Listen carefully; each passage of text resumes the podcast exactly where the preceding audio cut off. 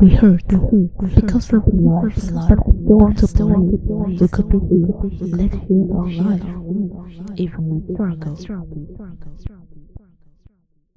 Hello Hello, Welcome to Love Struggle，欢迎大家再次回到拉弗士拽哥。今天不专业影评要介绍的电影是近期在二零二一年比较火的英雄片《神力女超人一九八四》。那其实评价非常两极嘛，有的人认为说这是一部呃卖 Gal Gadot 卖神力女超人牌子的一部片。那其实，在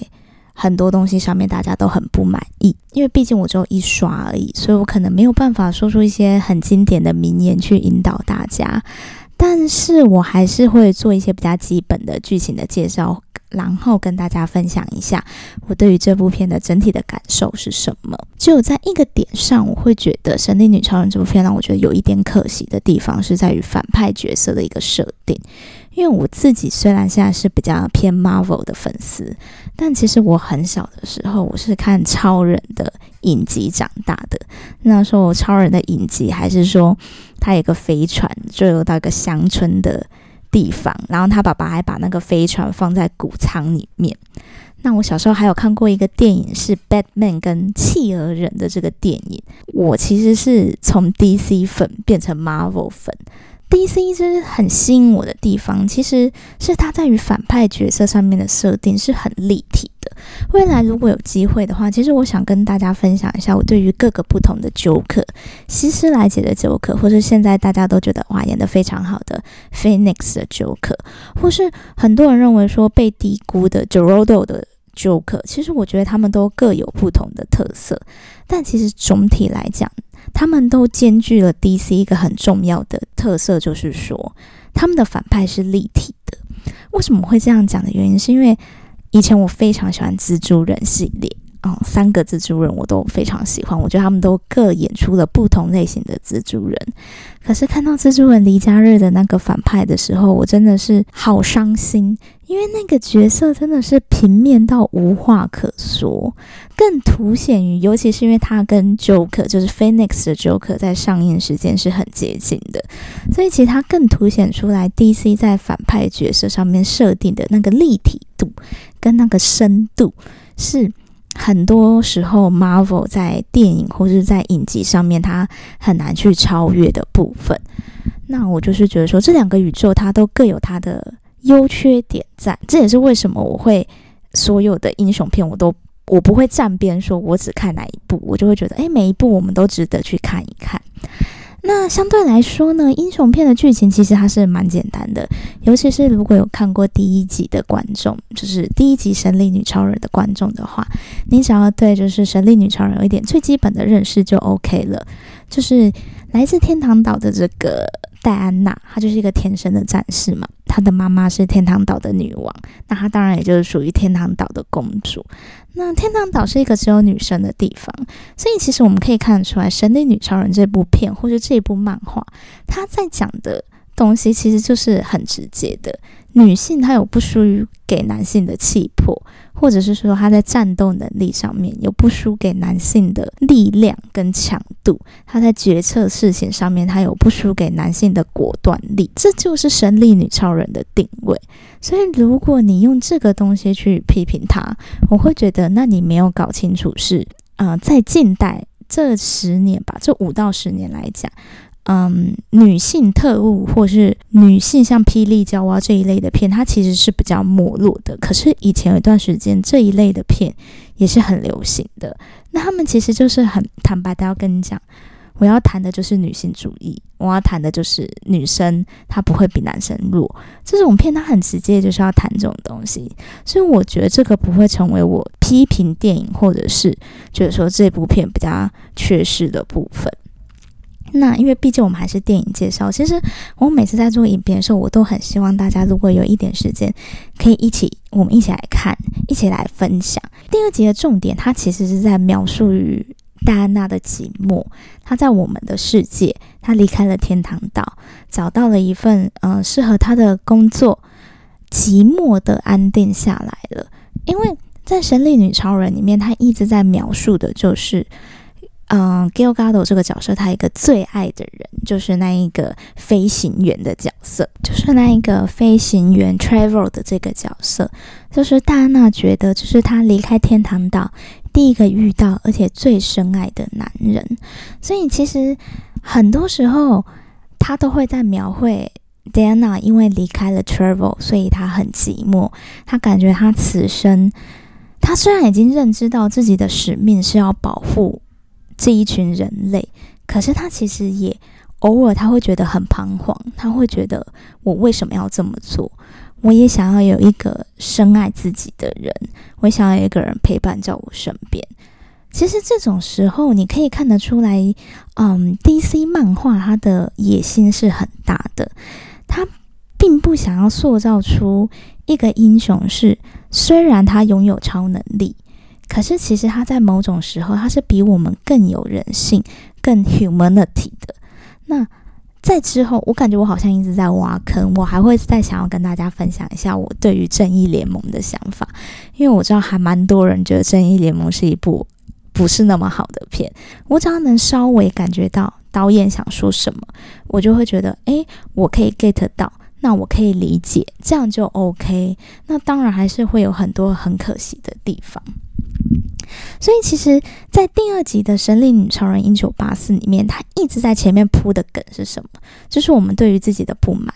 我们觉得我们有好多好多愿望，好多好多东西我们想要。我们想要那一个我深爱的人永远待在我身边，或是我们想要一夕致富，或是哦工作上那个讨厌鬼赶快去死好不好？或赶快离职好不好？好烦哦，每天都影响我的生活。我觉得这是《神力女超人一九八四》就是第二集，其实他特别想要，就是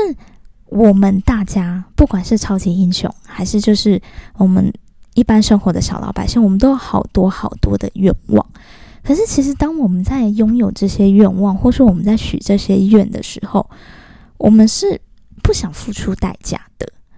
那这部片它特别想要告诉你的，就是这个世界上没有什么东西是不需要代价的。如果说你的这个愿望我可以让你达成啊，可是它需要付出一个代价，是你原本就已经很珍惜的东西，你愿不愿意？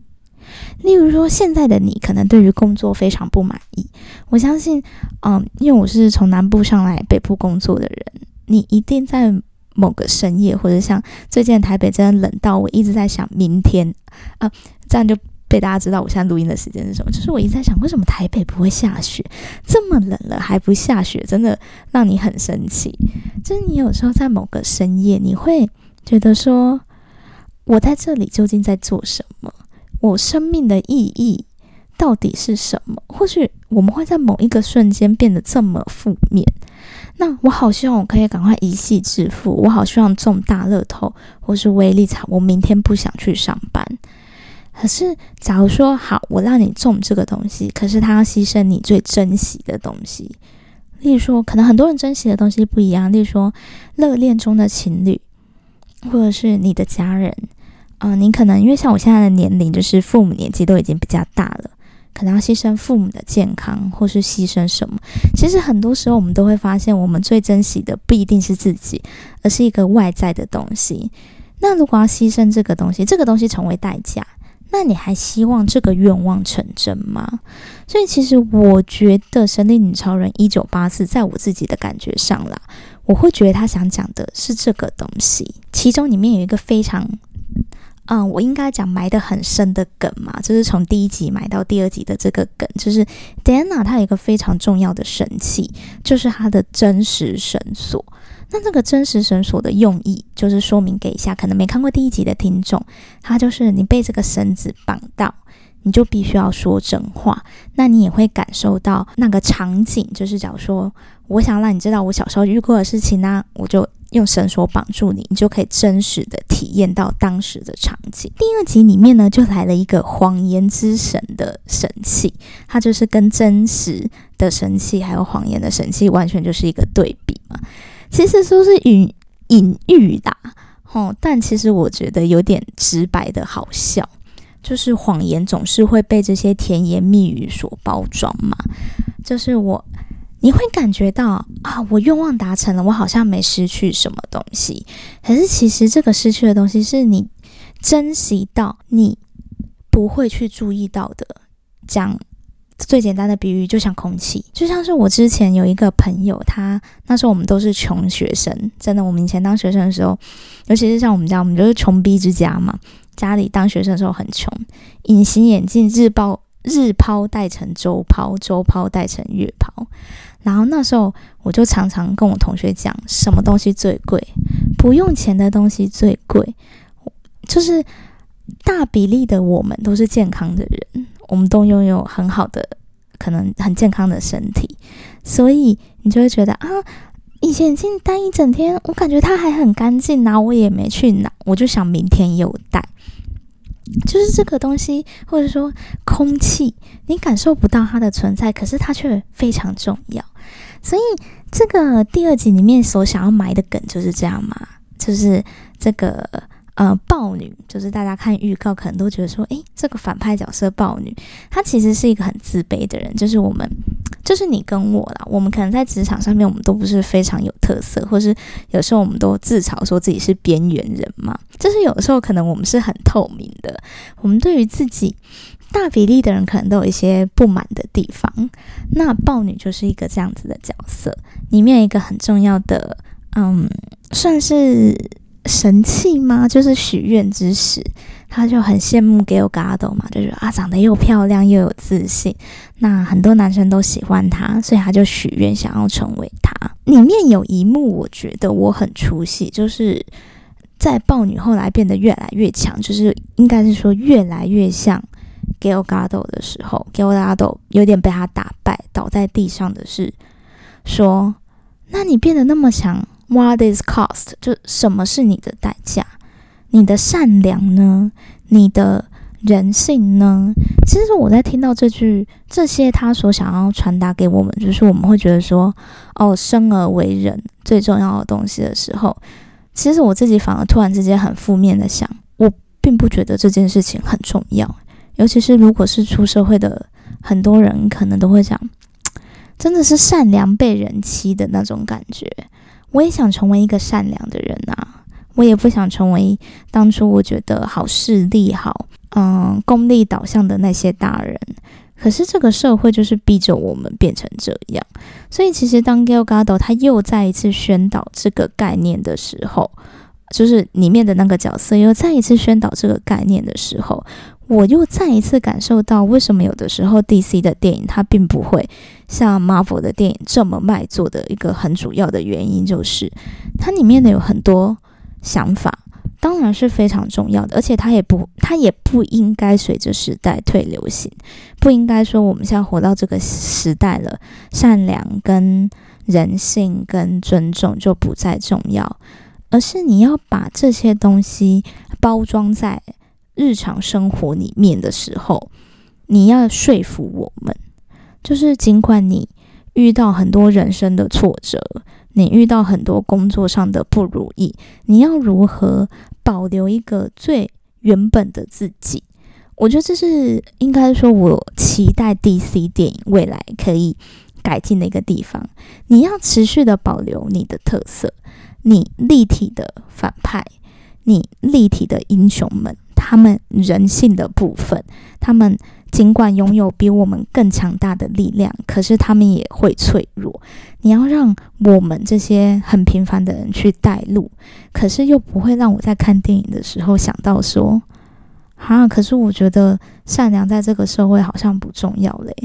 就是当我在录这一集的时候，刚好有一个那个博爱做的嗯新闻出来，那有的时候我们就会觉得说。对于这些倚老卖老或者是在职场上面欺负我们的人，我们为什么还要忍气吞声？那你再去看这部电影的时候，他完全没有包装，他直接请 Gal Gadot 用台词念出来的时候，我我我自己是完全没有办法被说服，甚至觉得有一点生气。反而对于这个反派，后来他对应他的话就是“你不懂”这句话，我更有感触。就是你不知道这个角色，就是豹女，她面对的社世界是什么？那你也其实也是很单纯，用你自己的世界观、你的眼界去评价这个人。其实我自己在看这部片的时候，我反而不会。有时候我看电影是这样，就是我不一定会很沉溺于这个剧情里面，就是觉得说，哦，这个剧情真的拍的好烂哦，或者这个运镜真的好烂。有的时候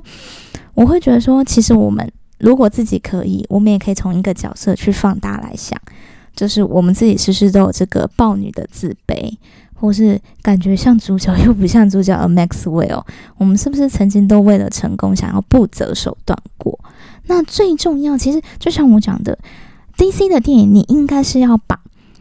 我想要成功不择手段，我即将变坏，可是因为什么原因我没有变坏，这个东西把它包装起来，然后去传达给观众。哦，这是 DC 电影我们很核心的地方嘛？我们还是觉得像善良、像人性，它不会随着时代被淘汰。可是时代不同了，我怎么把它包装，让观众去相信，让观众去接受？所以你会说《神力女超人》是什么大烂片吗？我觉得不是，但我会觉得它有没有一点退流行，其实是有一点的，而且整体来说。我觉得这也不单单只是《神力女超人》一九八四就是第二集的缺点，而是近代电影的一个蛮普遍的缺点嘛。就是我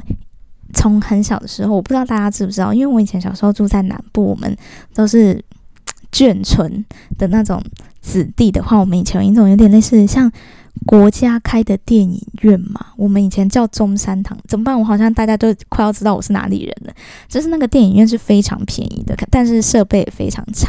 就我从小就是在看什么嫁妆一牛车啊，或者像什么儿子的大玩偶。以前的电影大部分都拉浪景，就是远远的，你可以看到全部的画面，然后角色站在一个小角落。其实那个东西的代入感是非常重的，因为我觉得我自己是这样子，我很容易感觉到自己在这个社会、在工作上面的渺小，所以有时候看到电影的浪景，看到那个站在远远的角色，站在天桥上面那个小小的人物，我自己的代入感很重。